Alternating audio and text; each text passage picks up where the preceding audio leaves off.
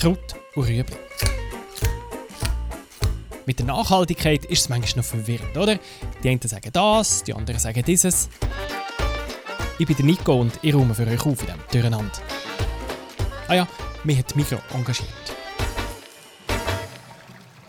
Achtung, jetzt wird es nass auf Eister. Also da ist jetzt nicht mega viel, weil hier sind die Rüschen. Die haben äh, gerne dunkel. Die sind in der Natur mega tief unten. Und darum haben wir alles abdunkelt. Aber ich kann jetzt mal schnell einen rausnehmen. Was die Fridolin Judy da aus einem Tank rausnimmt, das ist ein Fisch. Schwarzbraun gesprenkelt, etwa 20 cm lang. Und über Fisch, am liebsten über nachhaltigen Fisch, über das müssen wir jetzt mal reden.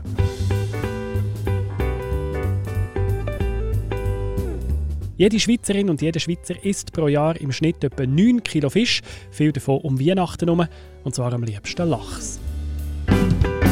Das ist bei mir nicht anders. Ich habe ja grundsätzlich keine Ahnung von Fisch, oder? Das kommt bei mir nicht regelmäßig auf den Tisch, aber ein Lachs ab und zu, das finde ich noch fein. Nur bin ich dann überfordert, wenn ich im Laden vor dem Regal mit dem Fisch stehe. Weil da gibt es Zuchtfisch, es gibt Wildfang, es gibt verschiedenste Label und ich frage mich, was ist jetzt am besten? Was ist nachhaltig? Die Antwort ist, wie so häufig bei Nachhaltigkeit, kompliziert. Man kann es nicht wirklich so sagen, das eine ist nachhaltiger als das andere. Es kommt extrem darauf an, wie es gemacht wird. Das ist Katrin Vogler. Sie ist beim WWF verantwortlich für alles, was mit Fisch und Meeresfrüchten zu tun hat. Was wichtig ist beim Lachs ist eigentlich, die Bestände sind extrem zurückgegangen. Also die Wildfischbestände, die sind mal viel, viel größer gewesen, äh, sind aber sehr stark überfischt worden. Und in dem Sinn, es gibt auf dem Markt vom atlantischen Lachs fast kein Wildfang mehr. Man kann zwar noch Wildfang aus dem Pazifik kaufen, aber die Bestände sind auch dort unter Druck. Und der Wildfang hat aber auch noch andere Probleme. In den Netz bleiben zum Teil nicht nur die Lachs hängen. Je nach Fangmethode kann es Beifang haben von anderen Arten. Da muss man zum Beispiel auch sehr darauf schauen, dass ja, eigentlich nur der Zielart gefangen wird. Dass man auch die erwachsenen Fische fängt und nicht die jungen Fische, die sich noch reproduzieren müssten. Wenn man will, dann kann man die Probleme in den Griff bekommen. Man muss einfach die richtigen Methoden anwenden und die Bestände gut managen. Also klare Quoten setzen und die Quoten einhalten, wie viel dass man überhaupt fischen darf. Und wenn es gut gemanagt wird und man schaut, dass die Population sich wirklich könnt, äh, erholen kann, dann kann Wildfang schon nachhaltig getrieben werden. Aber es ist halt wichtig, dass es alles gut stimmt. Und in dem Sinn für den Wildlachs sind jetzt die, die Regeln sehr strikt wie viel gefischt werden darf und man probiert zu schauen, dass die Bestände sich erholen. Aber man merkt, das ist noch immer nicht der Fall. Das liegt äh, unter anderem daran, dass halt die Flüsse in Europa noch extrem verbaut sind mit Wasserkraftwerken, Dämmen und so weiter und der Lachs einfach nicht mehr migrieren und sich reproduzieren die Lachse haben ihre Laichplätze ja weit oben in den Flüssen im Süßwasser. Dort schlüpfen die Kleinen, schwimmen bis ins Meer, wachsen dort auf, bis sie erwachsen sind und schwimmen dann wieder den Fluss darauf, zurück bis zu dem Platz, wo sie selber auf die Welt gekommen sind. Und dort legen sie ihre Eier ab. Wenn sie jetzt aber den Fluss nicht mehr darauf kommen, dann gibt es natürlich auch keine Wildlachse mehr. Die Alternative heisst in diesem Fall Zuchtlachs. Das Gute ist, bei der Zucht wird kein Meer leer gefischt, aber es ist gleich nicht jede Zucht gleich gut.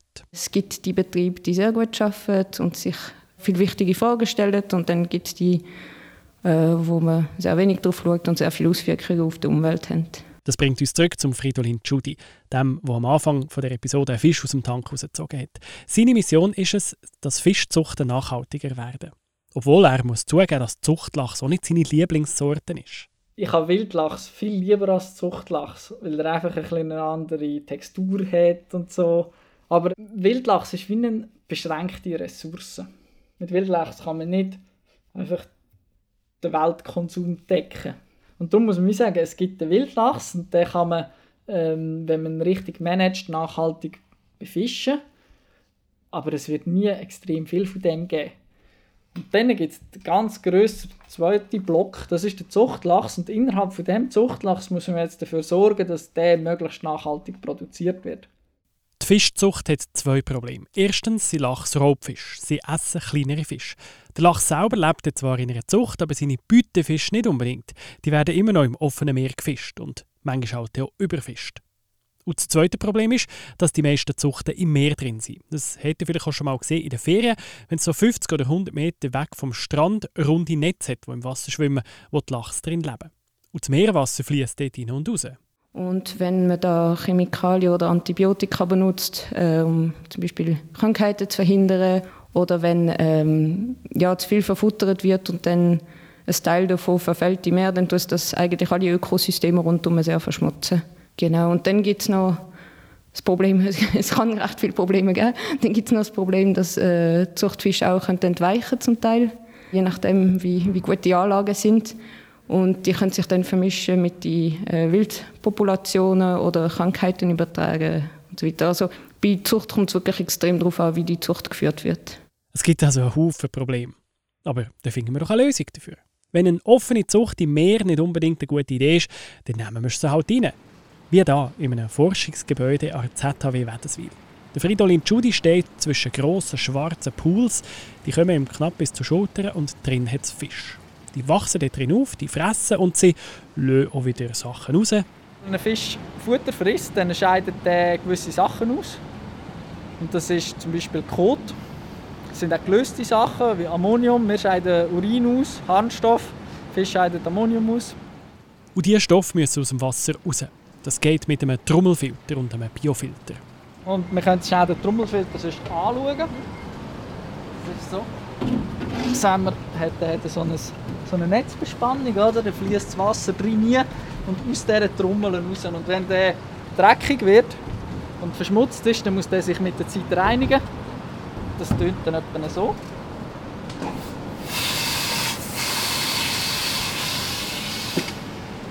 Dann spült eigentlich der den Kot raus. Im Wasser hat es jetzt aber immer noch gelöste Stoffe, die raus müssen. Und das macht der Biofilter, das ist das Herzstück der Anlage. Das ist sehr wichtig, dass der auch super funktioniert. Da haben wir Bakterien, muss man sich so vorstellen. In der Natur, in einem Bach, hat es auf den Stein immer so eine ganz feine, glitschige ähm, Fläche. Und das ist nichts anderes als ein Biofilm, viele Mikroorganismen drin sind. Und diese Mikroorganismen die reinigen eigentlich das Wasser, auch im Bach. Und das Gleiche simulieren wir hier simulieren. Also wir haben die Plastikstückchen, die drin rumschwimmen, wir haben eine sehr grosse Oberfläche und auf denen wächst ein ganz feiner Biofilm. Und drin haben wir die Bakterien, die das Wasser reinigen. So eine Zucht ist für die Umwelt nur noch eine recht kleine Belastung. Am meisten schenkt da schon fast der Strom ein, den die Pumpen verbrauchen, um das Wasser die ganze Zeit umzupumpen. Aber auch da forscht Fridolin Judy sein Team dran, die ganze Sache möglichst effizient zu machen und mit Ökostrom zu betreiben. Zuchtfisch kann also etwas Nachhaltiges sein. Aber als ich die Tanks so also gesehen habe, da habe ich mich natürlich schon gefragt, geht es den Fisch gut? Gerade ein Lachs, der tausende von Kilometern schwimmen zum Ort, wo er auf die Welt ist gekommen, vergessen wir vor lauter Nachhaltigkeit das Tierwohl. Tierwohl in der Aquakultur kann ein Trade-off sein zur Nachhaltigkeit, muss nicht. Aber es ist oft so, wenn man eine Ressource effizienter nutzen will, das ist jetzt nicht, wenn man weniger Wasser austauscht, aber wenn man zum Beispiel die Ressource Platz effizienter nutzen führt das automatisch dazu, dass man engere, höhere Besatzdichten hat. Und wir haben in der Schweiz eines der strengsten Tierschutzgesetze der Welt. Darum ist das jetzt nicht ein, ein riesiges Problem. Aber wenn ich irgendwo im Ausland eine Kreislaufanlage baue, dann hat die technisch gesehen die Möglichkeit, zum Fisch in einer mega hohen Besatzdichte zu halten. Und die wachsen immer noch, oder? Zum Glück wird auch das Tierwohl erforscht, man versteht es immer besser und das wirkt sich nachher auf das Gesetz aus. Das Schweizer Tierschutzgesetz ist erst gerade noch strenger geworden und die Besatzdichten, also wie viel Fisch dass man da pro Kubikmeter Wasser darf haben, die sind noch oben runtergekommen, das sei im Interesse der Züchter, sagt Fridolin Tschudi. Wenn man einem Fisch schlechte Umweltbedingungen bietet, dann wird er krank, geht sein Immunsystem äh, wird schlechter, dann wird er krank und dann hat der Betreiber am Schluss Ausfall. Und der Betreiber will eigentlich ja, dass seine Fische wachsen. Und das heißt, der Betreiber will, dass seine Fische gesund sind. Und durch das muss man auch ein gewisses Vertrauen in die Betreiber haben, dass sie halt aus rein ökonomischen Gründen dafür schauen, dass es ihren Fisch gut geht, oder?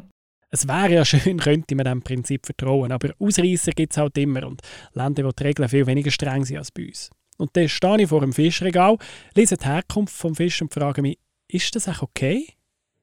Und um mit diesen Entscheid leichter zu machen, für das gibt es Label. Gatrin Vogler vom WWF kann drei von diesen Label empfehlen. Eins ist MSC, das ist für Wildfang.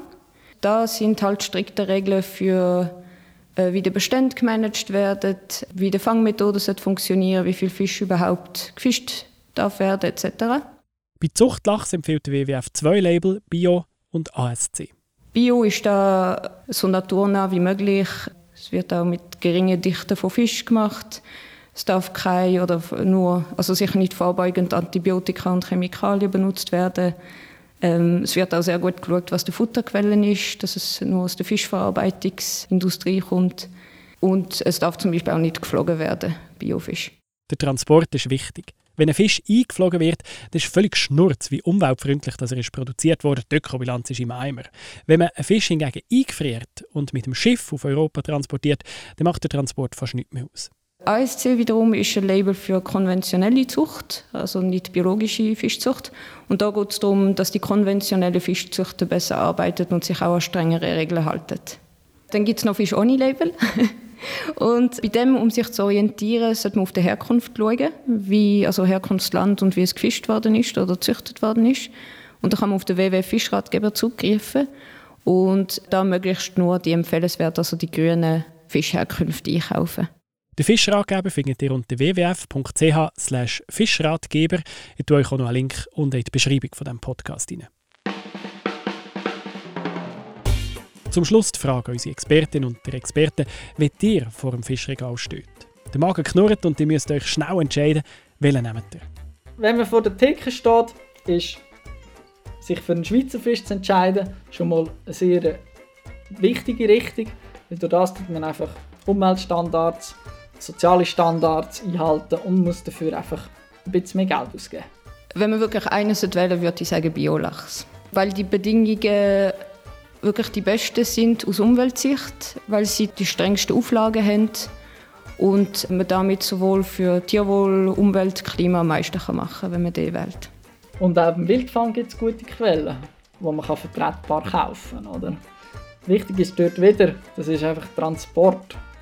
Also neben dem, ob es überfischt ist oder nicht, ein, ein riesen ähm, Impact auf die Nachhaltigkeit des Produkts ist einfach auch noch, wie es transportiert worden ist. Und darum auch dort immer einfach keine Flugfracht.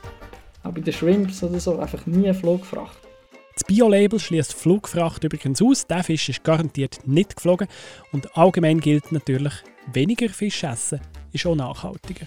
Für mich bedeutet nachhaltiger Fischkonsum, Fisch als Delikatesse zu betrachten, also es wirklich nur bewusst einkaufen und für spezielle Gelegenheiten. Und ja, Weihnachten, lieber ein kleines Stück Schweizer Lachs essen, oder? Anstatt irgendeinen riesen Schlemmerabend mit mega viel Rauchlachs das Netz gemacht. Kraut und Rüebli. Ich bin Nico und ich mache einmal im Nachhaltigkeit für euch verdaulicher. Wenn euch Rüebli gefällt, dann sagt es doch weiter in eurem Freundeskreis. Und bitte schreibt uns eine ehrliche Bewertung im iTunes Store, damit wir den Podcast noch besser machen können. Das ist ein Podcast von Generation M, einem Nachhaltigkeitsprogramm von der Mikro. Alle Folgen können nachlesen auf www.generation-m.ch.